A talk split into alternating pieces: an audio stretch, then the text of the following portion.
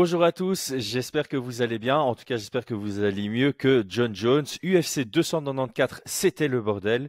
UFC 295, ah bah c'est de nouveau un bordel. On a appris ce matin en se réveillant, là il est 7h45, donc on vous donne les news qu'on a jusqu'à présent, ça aura peut-être bougé entre-temps. John Jones s'est blessé à l'entraînement. Euh, je crois que j'ai lu que c'était un muscle pectoral qui rejoint l'os. Après, je suis pas très fort en, anatomie. Il est blessé, donc il est out. Le co-main event de base, qui était pour la ceinture vacante des light heavyweight entre Yiri Prochaska et Alex Pereira, passe en main event. Et en co-main event, on a une ceinture intérim entre Sergei Pavlovich et Tom Aspinal on n'a aucune nouvelle de Stipe Miocic. Stipe Miocic était supposé combattre contre John Jones pour la ceinture. En général, dans ce cas de figure, bah, Stipe Miocic serait resté, il aurait combattu pour la ceinture intérim contre soit Pavlovich, soit Aspinal. Mais là, il a disparu, donc on va un peu spéculer là-dessus. Tout d'abord, mauvaise nouvelle quand même. Euh, ne pas avoir un combat de John Jones, ça fait mal quand on s'attend à avoir un combat de John Jones, je pense. Salut euh, mon Chris, bonjour à tous. Bah écoute, euh, moi je suis mitigé. Euh, pour être totalement honnête avec les gens qui nous écoutent et, toi-même, j'étais pas super hypé moi par ce type. je pensais vraiment que son état de forme laisserait à désirer, que ce serait trop facile pour pour Jones. Donc oui, il y a une grosse déception de pas voir le dernier combat de John Jones, puisque vraisemblablement c'était pas un secret de Polichinelle. Gordon Ryan avait un peu vendu la mèche. Euh, il y avait effectivement de, grandes chances que ce soit son last. Leur last, d'ailleurs, à mon avis. Je pense que c'était le, dernier des deux. C'est peut-être pour ça que Stipe a, a pas pris le backup. Euh, après, moi, je reste euh, très, très hypé par, par, ce nouveau combat. Hein. Très, très honnêtement, c'est le combat qu'on avait tous envie de voir. Est-ce que Aspinal a les moyens de faire tomber Pavlovich Et, et d'ailleurs, avant de te redonner la parole, je renvoie les gens vers notre podcast d'hier avec une news à la 59e minute qui était quand même intéressante. Et ben, ça fait nos affaires, ça. Ça, ça fait nos affaires pour, euh, pour la news dont j'ai parlé hier. Hein. Ça, ça, le, schéma, euh, le plan avance bien de cette façon-là aussi reste dans le mystère, mais euh, on peut on peut essayer de spéculer pourquoi tu pourquoi tu dis ça. Alors Premièrement, on garde Yiri Prochaska contre Alex Pereira. Ça passe en main event. Honnêtement, quand tu as deux combats pour le titre comme ça, moi, personnellement, ouais, personnellement, l'ordre m'importe peu. Donc, euh, qu'on me dise que Yiri contre Alex, ça reste en main event et que Thomas Final contre Pavlovich passe en main event, ça aurait été kiff-kiff pour moi. Donc ici, c'est plus, euh, on, va peut-être un tout petit peu plus spéculer sur euh, l'état de la division des poids lourds. Selon moi, ça me paraîtrait logique. Bon, il y a, deux options selon moi. Soit Stipe Miocic avait signé un contrat où c'était fermement dit je combats contre John Jones. Si John Jones saute, je saute aussi.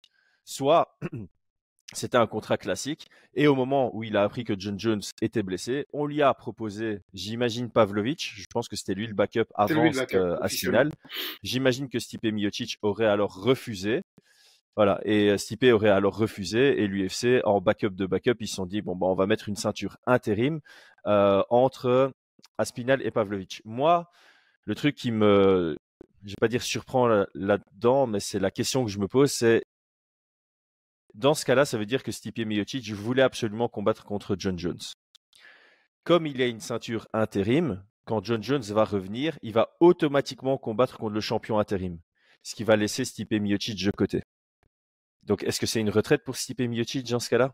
Je pense qu'il va l'annoncer. Il euh, semblait vouloir combattre uniquement John Jones, j'ai l'impression. Je pense qu'il va l'annoncer dans les jours à venir. Il y, a, plusieurs solutions, mais il y a quand même une solution, euh, une solution, une indication qui peut être financière, il hein, ne faut pas se le cacher. Je veux dire, tu as un pay-per-view avec John Jones, on sait qu'on flirte avec le million.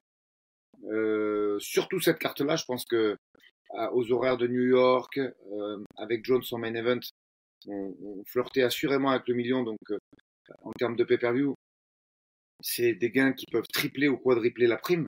Euh, soyons directs et francs euh, avec, euh, avec les gens qui mm. nous écoutent. Et c'est plus John Jones, c'est un Européen. je pense que tu, malgré le fait que tu passes Projaska et, et Pereira en main, moi je pense que tu fais 400 000 sur ce pay-per-view-là. Ah, tu, tu, perds énormément, ça c'est sûr, sûr et certain. Je pense que John Jones a une énorme valeur en, en termes de pay-per-view.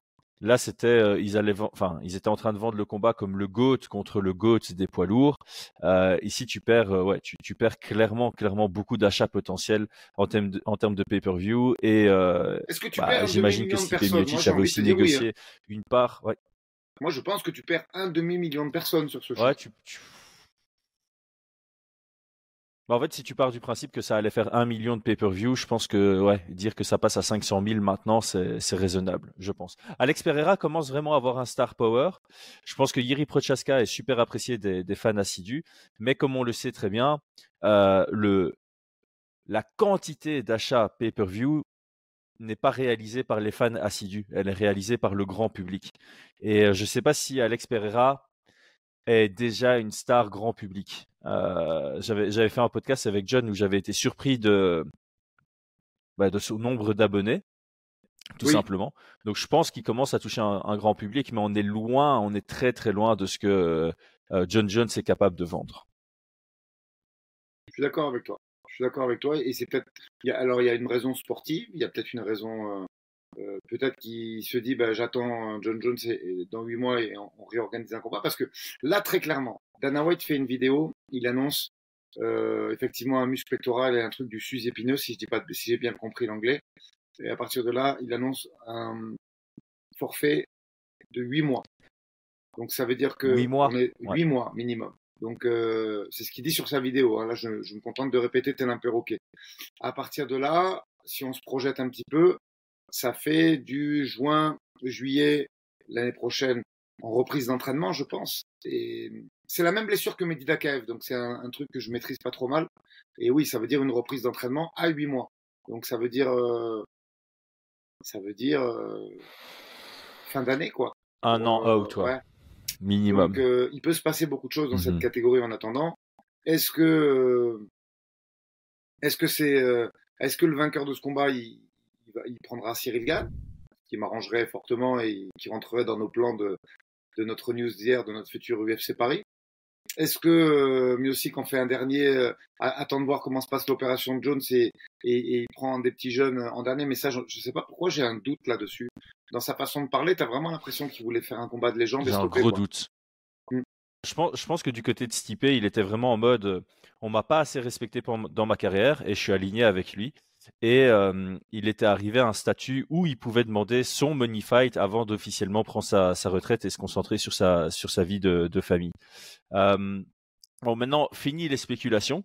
Je propose qu'on donne un petit ressenti sur le nouveau combat. Euh, on a quand même Aspinal contre Pavlovich euh, qui s'organise à 10 jours de l'événement.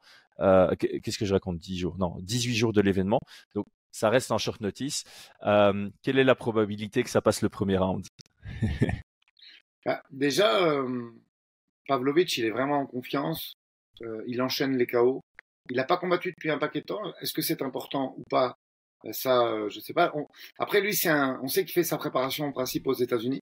Je t'avoue que au moment où on se parle, j'ai pas trop checké ses réseaux sociaux mm. encore. On le fera pour le quand on fera l'analyse du fight. Euh, mais très clairement, en principe, il a l'habitude de se préparer à l'ETT. Mm. Moi, j'avais trouvé je l'ai trouvé impressionnant, mais je pense que ça peut tomber sur un os. Euh, surtout là, de la part d'Aspinal, si le game plan c'est d'amener au sol, ce qui fait très bien, un peu comme ce qu'il avait fait contre euh, euh l'ancien adversaire de Cyril, l'autre russe, euh, Volkov. Drago. Volkov. Volkov. Je te rappelle, ça s'était fini très très vite en Angleterre. Je crois qu'il avait fini au moins d'une minute. Euh, donc voilà, ce combat va répondre à des interrogations. Non, non, il y avait eu plusieurs takedowns. C'est euh, trop, 3 minutes 45 il lui a fallu. Euh, il, a, il a eu besoin de deux amenés au sol pour le, le finaliser. Mais Comment bon, est quand même sur le dos? Est-ce qu'il s'est scramblé? Euh, Est-ce que Aspinal va boxer? Il y a beaucoup d'interrogations qui sont hyper hypantes sur ce combat. Et euh, mmh. moi, je pense que s'il vient en short notice, il a peut-être pas la caisse nécessaire pour faire 3 rounds ou 5 rounds. Donc je, je vois un, un, game plan assez axé takedown et, et pour, pour essayer d'en finir assez rapidement Ouais. Ouais, euh, d'autant plus qu'au final, la, seule défaite de Pavlovic, c'est contre Alistair Overeem. Il se fait mettre sur son dos et il prend une de ses patates. J'avais commenté ce combat, le, le bruit du, du crochet en grand and pound de Alistair Overeem, c'était euh, résonnant, c'était assez, assez, impressionnant. Donc ouais, ce, ce, combat m'intéresse énormément parce que euh, tout le monde se pose la question de ce à quoi ressemble Pavlovich si ça sort du premier round. Évidemment, à l'UFC, il n'y a que des combats qui se finissent au, premier round pour lui. Euh, je tiens quand même à rappeler qu'il a été champion du Fight Night global avant d'arriver à l'UFC. Il a un combat en cinq rounds et j'avais regardé et franchement, dans le cinquième round, il tenait la, la, la route. Oui. Il n'était pas aussi il n'était pas aussi proactif et, explosif à cette époque-là dans, ses premiers rounds, dans sa façon de commencer les combats. Donc ici, on va voir comment il gère le fait de devoir combattre pour une ceinture en 5 rounds contre quelqu'un de très compétent en Thomas Spinal. Mais je, crois que du côté de Thomas Spinal, c'est quelqu'un qui est suffisamment complet que pour venir avec des stratégies axées sur je dirige où va le combat. Et je crois qu'il va vouloir lutter contre Pavlovich et ça va être ça va être très chouette à voir. Euh, ça va être très chouette, ouais, ça va être très chouette de voir euh, à quoi ressemble cette euh, takedown defense aujourd'hui de de et, et, comment ça match si ça reste debout aussi. si Aspinal, je pense que Aspinal a sa carte à jouer. C'est juste que Pavlovich c'est vraiment un, monstre. Ils sont tous les deux très puissants en fait. Hein. Ils ont tous les deux une anglaise très puissante, mais l'allonge de Pavlovich, elle risque de poser problème à Thomas Spinal debout. L'allonge, est-ce qu'il a gardé ses déplacements? Parce qu'en fait, il a fini trop vite son dernier combat. On, se rappelle quand même contre Curtis Blade, il a eu une très très grave blessure euh, au genou. Et en mm. fait, ce qu'il a montré dans son dernier combat ne nous a pas permis de voir s'il a récupéré son footwork à 100%. Et, il y a encore quand même des questions sur, euh, sur Aspinal et son retour. Donc euh, là, il va avoir besoin mm. de, de, son footwork parce que le clinch, je pense que c'est quelque chose qui va être très compliqué contre, euh, contre Pavlovich, du fait de sa boxe dans la poche, du fait de sa puissance. Donc il va falloir qu'il fasse du in and out avant de lutter ou qu'il lutte tout de suite. Donc il mhm. va avoir besoin de, de tous ses appuis. Et, moi, c'est ce qui fait que ma hype est, est vraiment à 100% sur ce fight. J'ai envie de voir. Dans ce cas-là, UFC 295, ça perd pas trop en qualité, ça perd un gros name value en John Jones. Je suis assez déçu parce que j'avoue que même si j'avais peur pour Stipe Miocic, ça m'aurait fait plaisir de le voir une toute dernière fois en sachant que c'était la dernière fois. Et euh, bah, au final, on, reste sur une très belle carte. Le nouveau main event, c'était l'ancien co-main event qui nous hype tous euh, au plus haut euh, sommet possible. Et ce nouveau combat, au final, c'est quelque chose qu'on voulait voir à un moment donné. Ah ça arrive maintenant, ça arrive en short notice. Donc moi, j'ai une petite déception par rapport à ça. J'aurais préféré que les deux aient leurs 8 à 12 semaines de préparation pour se préparer à ce type de profil.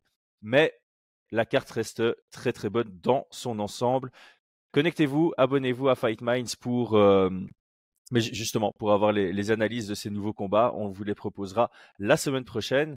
Aldric, Belle journée à toi. On se retrouve tout à l'heure pour le coach talk. Salut, à tout à l'heure. À très vite pour les autres.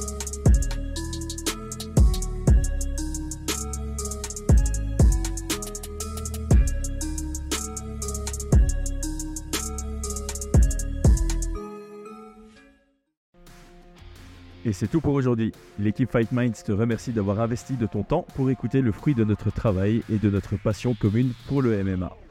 Nous t'invitons à t'abonner à notre podcast et à nous mettre un petit 5 étoiles si notre travail te plaît, ça nous donnera toujours de la force. Et si tu veux donner un petit coup de pouce à notre projet, parle de nous autour de toi, ça contribuera à notre développement. Nous sommes également sur Twitter et YouTube, viens nous y retrouver pour échanger. A très vite pour plus de contenu sur l'art de la bagarre.